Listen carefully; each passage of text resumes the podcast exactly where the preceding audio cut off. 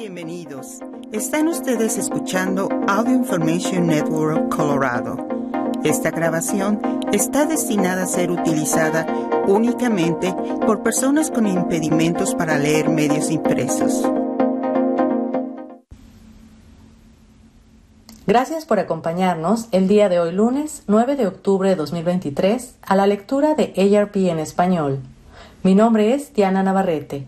Estos son los principales artículos que leeremos hoy.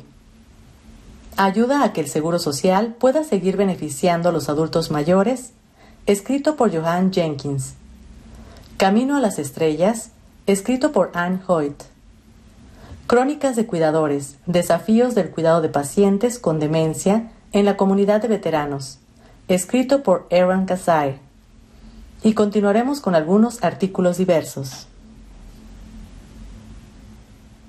Ayuda a que el Seguro Social pueda seguir beneficiando a los adultos mayores. El Congreso puede asignar fondos para resolver una crisis de servicio al cliente.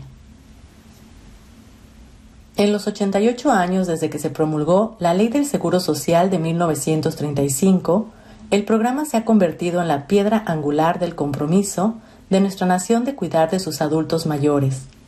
Antes del Seguro Social, una gran cantidad de personas mayores no tenían protección contra lo que el presidente Franklin D. Roosevelt en ese momento llamó los peligros y las vicisitudes de la vida.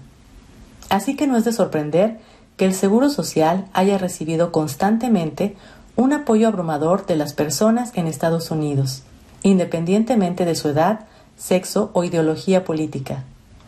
Ese hecho se reafirma en los resultados de una encuesta reciente de ARP en inglés, que muestra que las personas en Estados Unidos valoran mucho los beneficios del Seguro Social. Más de 7 de cada 10 encuestados consideran que el Seguro Social es uno de los programas gubernamentales más importantes. Para mantener el programa sólido, se deben hacer cambios antes de que los fondos fiduciarios del Seguro Social enfrenten un déficit en la próxima década. Nuestra encuesta reveló que casi 9 de cada 10 personas en Estados Unidos están de acuerdo en que el Congreso debe trabajar para proteger el seguro social. Pero el seguro social tiene un problema más inmediato. El servicio al cliente que brinda está muy por debajo de lo que los adultos mayores del país tienen derecho a recibir. Es inaceptable que las personas que llamaron al número gratuito nacional del Seguro Social esperaron un promedio de 39 minutos este verano para que alguien respondiera. Eso es más de cuatro veces el tiempo que esperaban hace dos años y más de diez veces que en el 2011. Aún más preocupante es que en este momento las personas que solicitan beneficios por discapacidad esperan en promedio 220 días para saber si reúnen los requisitos y si apelan esa decisión, puede tomar más de un año antes de recibir una respuesta final. Trágicamente, entre el 2008 y el 2018, hubo un aumento del 38% en el número de personas que murieron mientras esperaban una decisión de la Administración del Seguro Social, por sus siglas SSA, según un informe del 2020 de la Oficina de Responsabilidad Gubernamental, y los tiempos de espera para las audiencias siguen siendo altos, es por eso que ARP pide al Congreso que aborde esta crisis directamente al proporcionar fondos adecuados al Seguro Social. Para el 2023, gracias a los esfuerzos de defensa de derechos de ARP, la SSA recibió un aumento presupuestario del 6%, que se fijó en 14.100 millones. Lamentablemente, los tiempos de espera de las llamadas y los periodos de espera de todas maneras aumentaron. El aumento en la financiación de este año no compensa los años de falta de fondos que han dejado a la agencia sin recursos muy necesarios y no refleja la mayor carga de trabajo del Seguro Social. Desde el 2010, el número de personas en Estados Unidos a las que presta servicios la agencia aumentó un 22%, mientras que durante el mismo periodo su presupuesto disminuyó un 17%. El Congreso está tomando importantes decisiones de financiamiento. Con tu apoyo, ARP está instando al Congreso a satisfacer plenamente las necesidades presupuestarias de la SSA para el 2024. Prometemos responsabilizar a la agencia de usar los fondos para hacer mejoras importantes en el servicio al cliente. A medida que el Congreso y los candidatos presidenciales debaten las prioridades presupuestarias, el mensaje del pueblo es claro. Hagan los compromisos de financiamiento necesarios ahora para asegurar que el Seguro Social tenga la oportunidad de resolver la crisis en su servicio al cliente. Camino a las estrellas. El astronauta José Hernández comenta sobre lo que ha significado ver su vida plasmada en A Million Miles Away. A Million Miles Away, disponible en Amazon Prime, cuenta la inspiradora historia del astronauta José M. Hernández, interpretado por Michael Peña, quien alcanzó un sueño que parecía imposible, un sueño que lo llevó a de trabajar en los campos agrícolas de California hasta la Luna.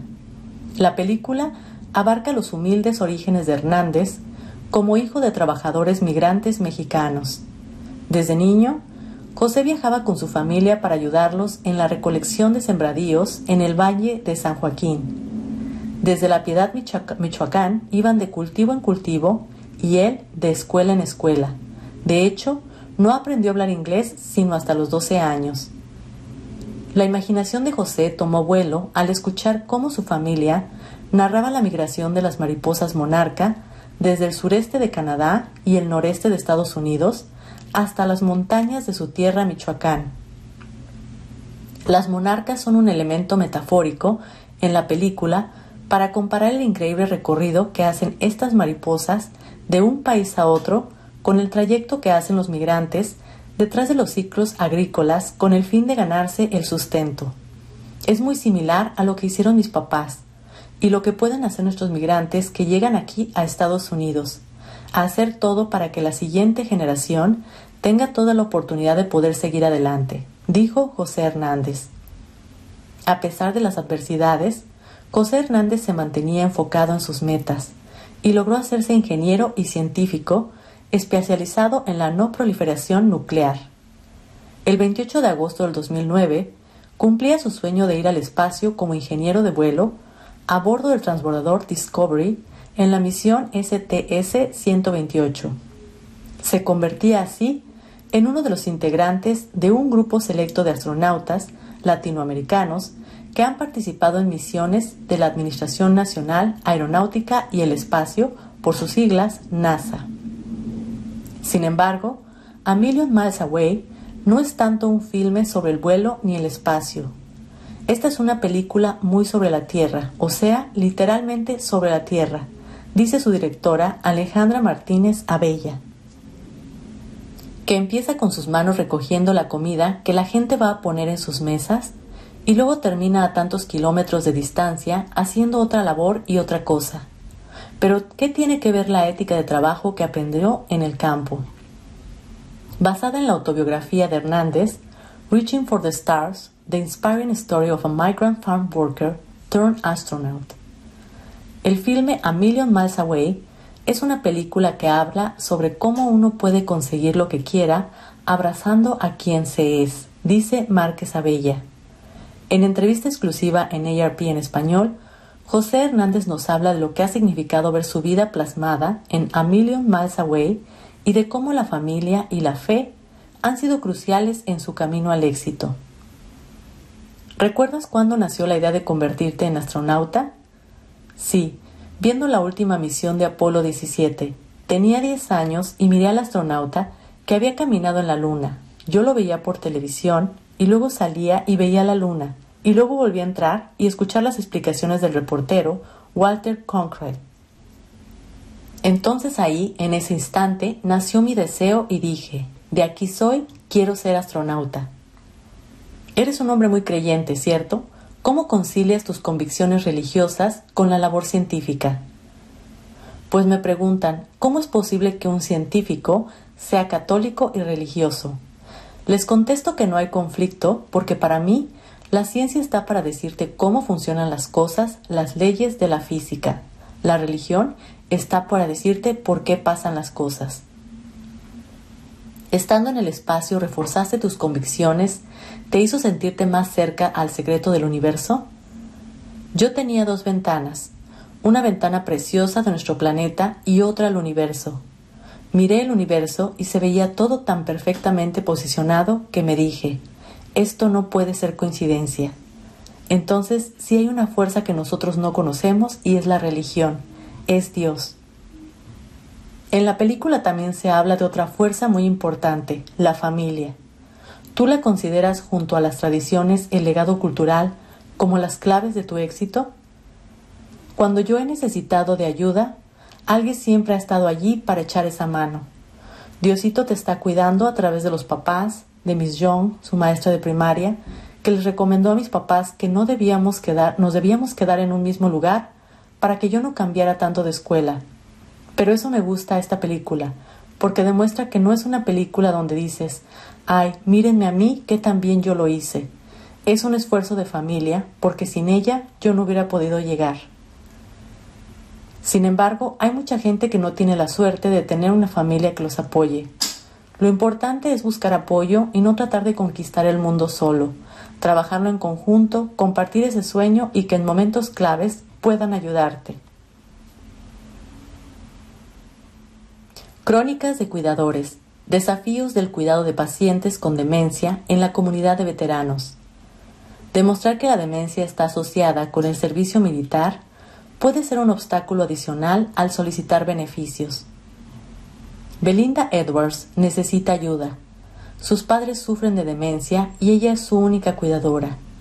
Su padre es veterano militar y navegar la red de políticas del Departamento de Asuntos de Veteranos por sus siglas BA con la esperanza de asegurar beneficios adicionales para él, es en el mejor de los casos difícil, especialmente porque debe presentar pruebas de que la enfermedad está asociada con el servicio militar.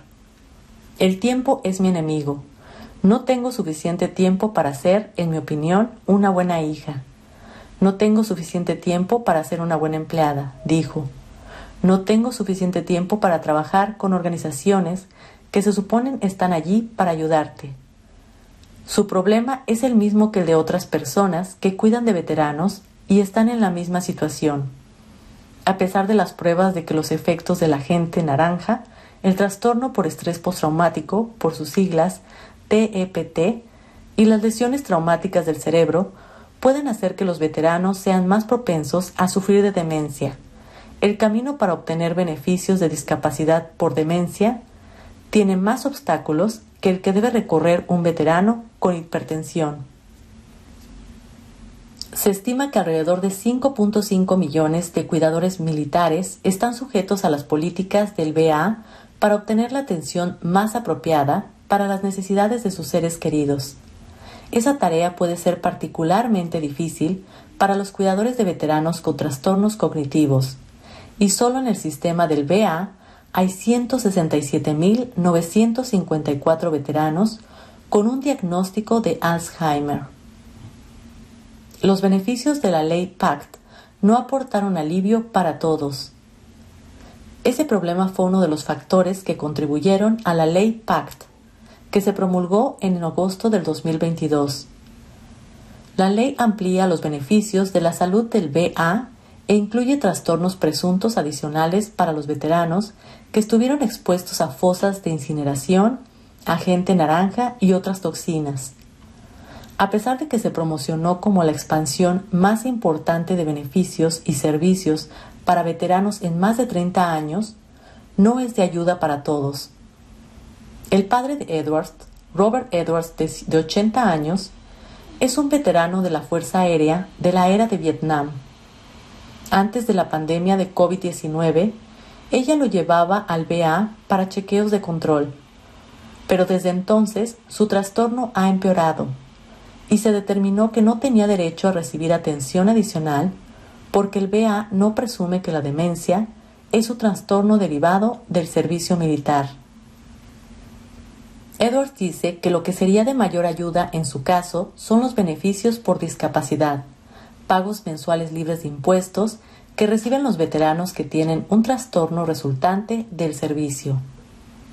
Para adquirir ese derecho, ella debe presentar pruebas de que el trastorno de su padre es resultado del tiempo que estuvo en el servicio militar.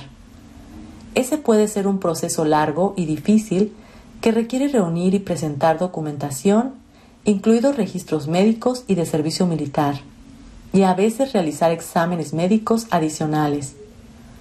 Pero incluso después de presentar toda esa información, no hay ninguna garantía de que el reclamo sea aprobado. Sin embargo, hay lugar para cierto optimismo.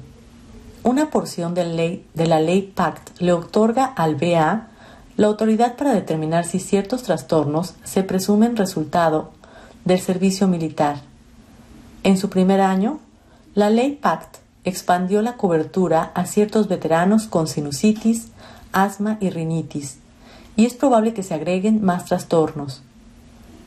Queremos establecer nuevas presunciones tan pronto como podamos, dijo Dennis McDonough, secretario del BA, en una conferencia de prensa en julio. Nos estamos asegurando de usar ese proceso de forma agresiva ahora. ¿El servicio en las Fuerzas Armadas puede causar demencia? Investigadores del BA han realizado estudios y publicado sus conclusiones sobre la asociación entre la demencia y las lesiones traumáticas cerebrales, el trastorno por estrés postraumático y la exposición a sustancias tóxicas durante el servicio militar. Estas son algunas de las conclusiones. Los veteranos que estuvieron expuestos a la gente naranja son casi dos veces más propensos a padecer demencia que quienes no estuvieron en esa exposición. Los veteranos con trastorno por estrés postraumático son más propensos a padecer demencia que los veteranos que no tienen ese trastorno. Tener una lesión cerebral traumática aumenta la probabilidad de padecer demencia, especialmente la enfermedad de Alzheimer. Y en el caso de quienes tienen trastorno por estrés postraumático y una lesión cerebral traumática, el riesgo es aún mayor. Así todo, el BA concluye que no existe una asociación reconocida entre el servicio militar y la demencia. Le informó un vocero del organismo a ARP. Es necesario trabajar más para identificar factores de riesgo adicionales. El BA dice que no puede vincular directamente la demencia con el servicio militar, porque no hay suficiente información sobre el papel que desempeñan la genética y las influencias médicas y psiquiátricas. El asunto se complica más debido a otros factores relacionados con el estilo de vida que causan demencia, como hipertensión, diabetes, obesidad, consumo excesivo de alcohol, tabaquismo y el uso inapropiado de opioides recetados. Sin embargo, la ley PAC ya presume que ciertos trastornos como la hipertensión están directamente relacionados con el servicio militar, a pesar de que pueden verse influenciados por factores del estilo de vida como el tabaquismo o el consumo excesivo de alcohol. Un estudio realizado en el 2021 reveló que la exposición a la gente naranja aumenta el riesgo de sufrir de demencia en un grupo grande de personas. Pero es difícil predecir si una persona sufrirá de demencia, porque puede tener otros factores de riesgo, dijo Deborah Barnes, coautora del informe y profesora en la Universidad de California en San Francisco. Con vistas al futuro, los investigadores están estudiando de qué modo la exposición a sustancias tóxicas podría llevar a la demencia en la próxima generación de veteranos. Pero hay un problema importante, porque es necesario estudiar a veteranos que estuvieron expuestos a los contaminantes muchos años atrás y están comenzando a sufrir de demencia ahora. La edad es el factor de riesgo número uno y el riesgo se duplica cada cinco años después de los 65. Por eso, para muchas de las exposiciones a esos tipos de sustancias tóxicas, las personas no tienen edad suficiente para comenzar a mostrar signos de demencia, dijo Barnes. Los investigadores también están examinando el impacto de las lesiones repetitivas en la cabeza y a distinguir entre lesiones cerebrales traumáticas con y sin pérdida del conocimiento, explicó Heather Snyder, vicepresidenta de Relaciones Médicas y Científicas en la Alzheimer Association. Existe la necesidad de comprender mejor el tipo de lesión cerebral traumática, si está relacionada con algo que puede suceder durante el servicio o puede suceder de algún otro modo o por algún otro incidente, dijo. Las Academias Nacionales de Ciencias, Ingeniería y Medicina de Estados Unidos, por sus siglas NASEM, revisan la literatura científica para determinar si hay suficientes pruebas para vincular un trastorno como la demencia con el servicio militar. En una revisión de alto nivel para la que convocan a expertos científicos y realizan una revisión completa de la literatura y evalúan todas las investigaciones publicadas desde la última revisión, dijo Barnes, y entonces deciden en conjunto si consideran que las pruebas son lo suficientemente sólidas, presumen que la causa es el agente naranja. En el pasado han dicho que no había pruebas suficientes para la demencia. Pero a medida que surjan más y más estudios, como el que publicamos nosotros, será más probable que lleguen a esa determinación con el tiempo. Obtener beneficios puede ser difícil. Edwards ha recibido algunos beneficios del BA, como barras de agarre para el baño, 10 horas semanales de atención en el hogar y cobertura de medicamentos está reuniendo información sobre el servicio militar de su padre para presentar un reclamo de discapacidad ante el BA. Sin embargo, la demencia de él y las pocas conversaciones que tuvieron sobre su tiempo en la Fuerza Aérea lo han hecho difícil. Tiene una copia desteñida e ilegible de sus registros militares y está esperando a recibir una copia nueva para entonces trabajar con una organización de servicios para veteranos por sus siglas BSO, en la presentación del reclamo. Es un sistema difícil de navegar. Creo que probablemente muchos veteranos y sus cuidadores no utilizaron el BA en el momento que obtuvieron la baja, dijo Christina Irving, directora de servicios al cliente en Family Caregiver Alliance. Una persona que estaba empleada y tenía seguro a través del trabajo si no tenía una discapacidad asociada con el servicio, tal vez no haya solicitado beneficios del BA. Y ahora esa persona podría tener 70, 80, 90 años y tiene que realizar todo el proceso de solicitud, determinar su derecho a, recibir beneficios y lograr acceso a los recursos. En cuanto a obtener beneficios por discapacidad, la demencia generalmente se clasifica bajo el código 9304 o como un trastorno neurológico, dijo Scott Hope, subdirector nacional de servicio de capacitación de Disabled American Veterans, por sus siglas DAV. Digamos que se trata de demencia inducida por el alcohol. Si eso está asociado con el servicio, si sucedió mientras la persona estaba en servicio activo, la palabra demencia es la que se usa, pero no es necesariamente un diagnóstico. Edwards mencionó áreas específicas en las que se necesita ayuda, como transporte, entrega de medicamentos y atención más asequible.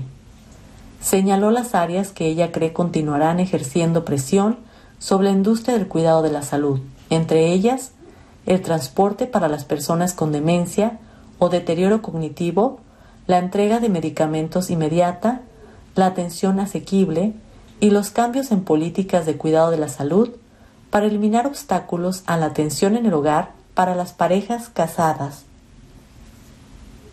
La industria del cuidado de la salud debe comprender que no todos tienen detrás una comunidad de ayuda. No la tenemos, es así de simple. Deben prepararse para todos los hijos únicos que están detrás de mí, dijo Edwards. Gracias por acompañarnos en esta edición de ARP en español. Mi nombre es Diana Navarrete. Si ha disfrutado de este programa, por favor suscríbase a nuestro servicio gratuito en nuestra página web www.aincolorado.org o llamando al 303-786-7777.